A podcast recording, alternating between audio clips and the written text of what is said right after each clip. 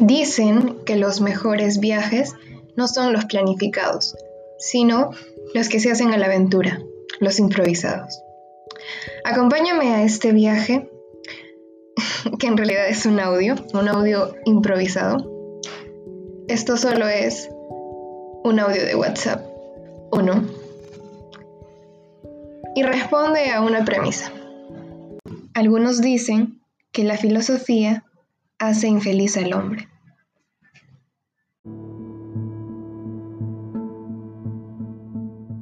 Creo que es un poco cierto y a la vez no. La filosofía te hace entender más al hombre y te hace entender que el hombre es un ser insatisfecho que siempre busca más y más, pero a la vez la filosofía te hace preguntarte más y hallar soluciones, como que esa, insatisfa...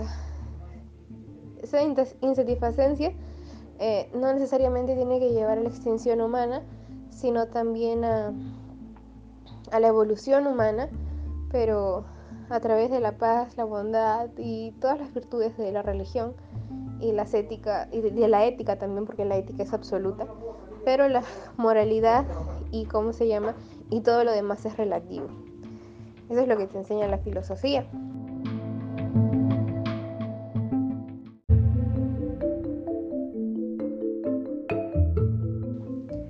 en la cuestión, la filosofía del amor, también es entendible que tienes que conectar con una persona emocional, física o sexualmente y también mentalmente, o sea, que se entiendan en un tema de algo mentalmente, o sea, sea entendible una conversación y sea manejable y más. Este, emocional, este, compartan el sentimiento o el gusto de, de, un mismo arte, de un mismo algo, eso es emocional y físico es como que te atraiga a la persona. Entonces eso es este, la filosofía prácticamente del amor. Eh, ¿Por qué la filosofía del amor te haría infeliz? Porque el amor es algo muy este, difícil de, encontrar o de o decir supuestamente en un millón de personas eh, la mitad y así quitando quitando quitando este hay este solo tienes una persona o dos que, o sea una tienes que sea tu, tu alma gemela y es la persona con que te casas no tu alma gemela o tu alma gemela incompatible no en realidad este, la filosofía también implica entender que hay varias cosas, o sea, si tú la filosofía la mezclas y también estudias además de ciencias y pseudociencias, entiendes que hay muchas almas compatibles en esta vida, hay este, solo una alma gemela y también este, pero solo hay una alma opuesta, este, compatible y a la vez este, que es tu alma gemela. Entonces, este, Ah, cuando tú entiendes eso, es este, sabes, ¿no? Cuando sales con una persona, la, ves por tus signos y, prácticamente ves, ¿no? Y, entiendes que te has salido con almas, te has enamorado de un alma compatible, o que, ¿cómo se llama? O te han gustado almas este, gemelas, este, pero también almas compatibles, y que ponte, estás días saliendo o que sales, o quizás alguna vez en tu vida sales con tu alma opuesta, tu alma gemela opuesta, pero y a la vez es tu alma compatible. Entonces te das cuenta de eso y quieres que la otra persona se dé cuenta, pero no sabes cómo decírselo porque obviamente no es científico, sino es pseudocientífico. Entonces, imagínate que la persona se confiese, pero no así, sino este, diciendo que la quiere o cosas así porque se da cuenta de esa conexión, ¿no? Supuestamente astral o, o, de nacimiento, China, toda esa cosa. Entonces, y que la otra persona no, no le responde igual, entonces obviamente este, al filosofar sobre la astrología, este, o la astrología, sí, pues la astrología, este, es infeliz la persona porque sabe que la otra es su alma compatible opuesta y a la vez es su alma, o sea, su alma, claro, compatible opuesta y también es su alma gemela porque piensa muy igual. Entonces, a la vez cuando se da cuenta de eso y la otra persona no y lo rechaza, se siente infeliz. Entonces, por eso sí podríamos decir que la filosofía del amor hace infeliz al hombre. Y este y ya pues, pero a la vez como que si esa persona es como que culta y infeliz o feliz, sabe que si de verdad quiere a la otra persona o si de verdad es lo que es, este va a ser feliz si la otra persona es feliz, así sea con alguien más. Y prácticamente sí sería amor, pero un tipo de amor es desinteresado, un amor inocente, un amor de niños y un amor puro, un amor muy bonito. Entonces, eso es la filosofía del amor. con respecto a alguien que filosofea del amor a través de la pseudociencia. Entonces, eso.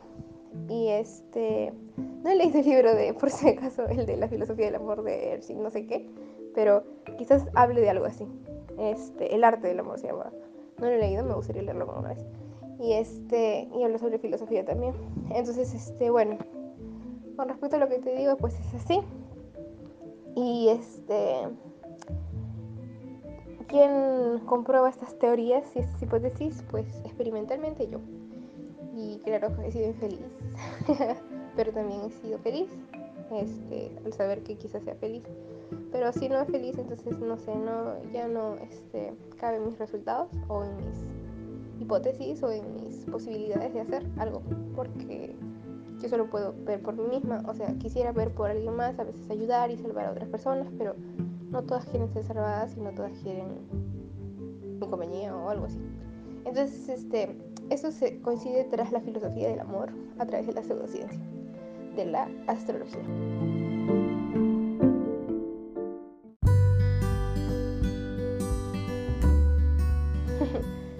Este, y con respecto a la filosofía en general del ser humano, todos podemos evolucionar, todos podemos salir de este COVID-19, todos podemos salir, todos no.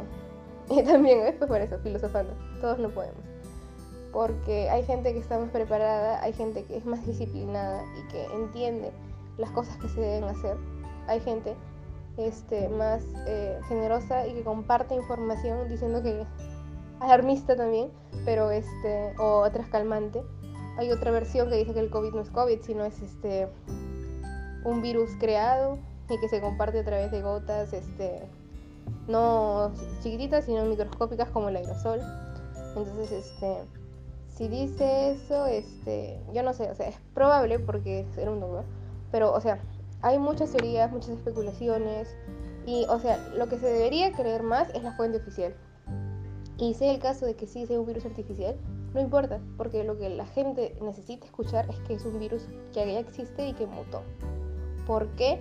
Porque la gente necesita saber una verdad que sea procesable y que, y que lo tenga que aceptar como verdad para no psicosearse. Y eso está bien lo que están haciendo a pesar de eso, a pesar de que estén mintiendo.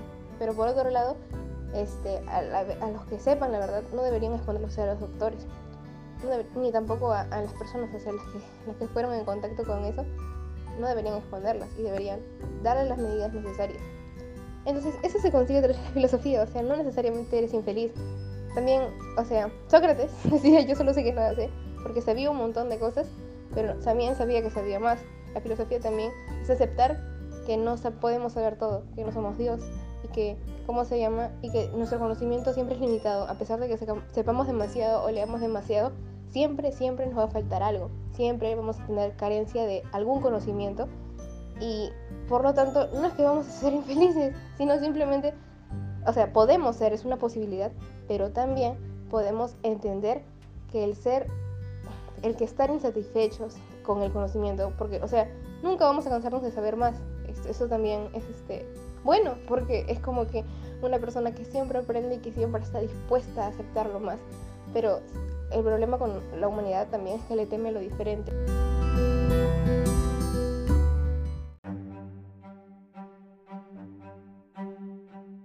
Ponte, las brujas las mataban y las quemaban, o los santos los castigaban por predicar la palabra. Entonces, o, o las cosas de los ángeles y toda esa vaina, que también dicen que es broma o mito, este, y lo han puesto en película también, o sea, si de verdad existieran ese tipo de cosas, eh, o quizás existieran gente que habla con los animales y todo, este, yo siento que, o sea, es probable que las personas no lo acepten. ¿Por qué? Porque los humanos, o nosotros como humanidad, le tenemos mucho, mucho miedo a lo desconocido a lo que no podemos ver, ni palpar, ni sentir con nuestros cinco sentidos. Pero, o sea, el supuesto hipotético que es la intuición, que es de la mujer y que es anticiparse a las cosas, o sea, tener como que el sentido arácnido de Spider-Man, es, este, es uno que, o sea, que las mujeres han podido desarrollar, ¿no? Y quién sabe, después otras personas han podido un séptimo, un octavo, quién sabe ver el futuro, o cosas así extrañas. O sea, pero no, o sea, son este, ajenos a, a la humanidad, sino simplemente son seres humanos que han podido desarrollar más sentidos por su resiliencia, por su productividad, o quién sabe que quizás eso sea un, este, un sexto sentido o algo así, no sé, o un séptimo.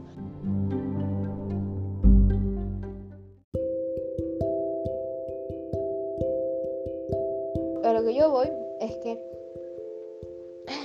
como humanidad podemos evolucionar, podemos ser mejores, podemos este, superar esta etapa de pandemia global, pero si somos disciplinados, si ponemos las medidas necesarias, si hacemos las pruebas, si curamos a las personas, si nos preocupamos por la salud más que la economía, la política y todo eso, porque lo principal es la salud, pero no solo la salud de nosotros como humanos, sino la salud de los animales.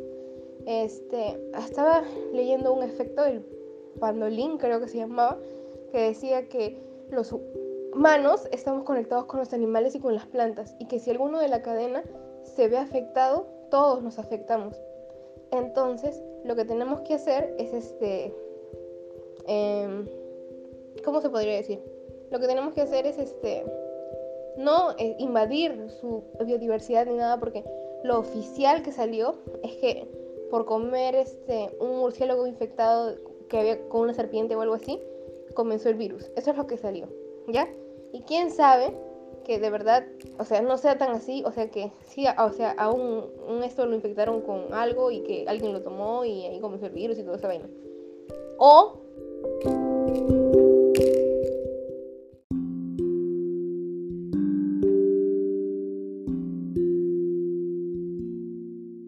verdad sea lo de la naturaleza y que la naturaleza haya tomado su lugar para, ¿cómo se llaman? Para decirle como que ponte pausa, ¿no? Ponte stop, este, humanidad, y deja de lastimar tu propia biodiversidad porque si no te vas a quedar sin planeta.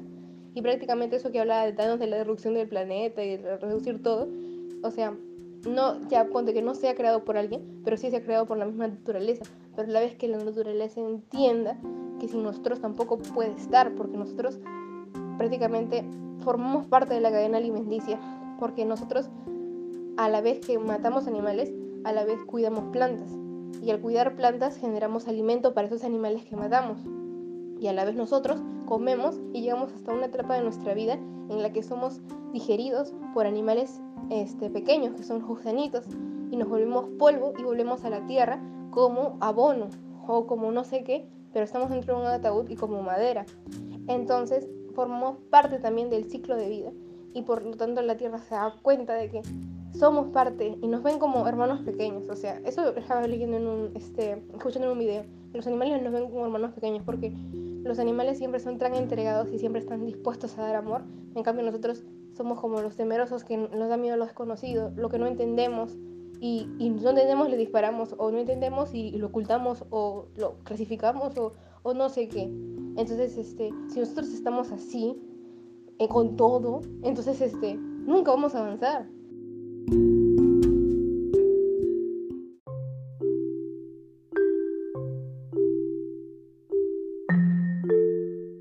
Pero yo no creo que sea así porque hay gente que acepta ciertas cosas, ¿no? Medicina alternativa, astronomía, acepta la ciencia y también la pseudociencia, hace teorías analíticas, este, hace teorías deductivas, hace de todo un poco.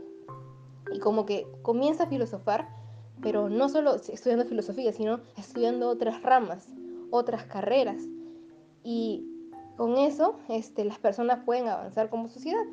Entonces, por lo tanto, y en conclusión, no creo que la filosofía haga infeliz al hombre. Yo creo que puede que lo haga infeliz, pero a la vez, si ese hombre es tan sabio y tanto, debe entender que el no saber todo lo, tiene que ser feliz.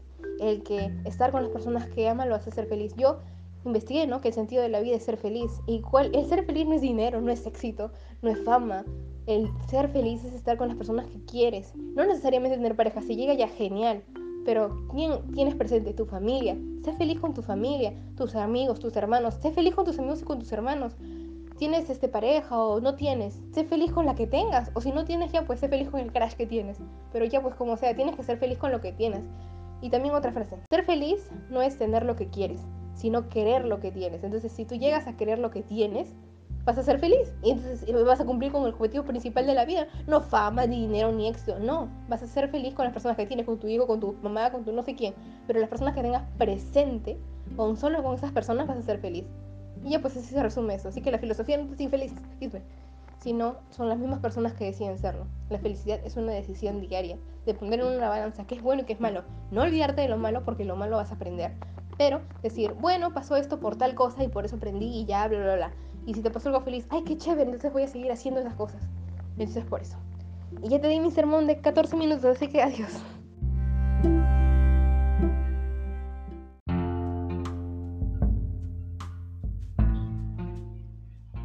Muchas gracias por escuchar.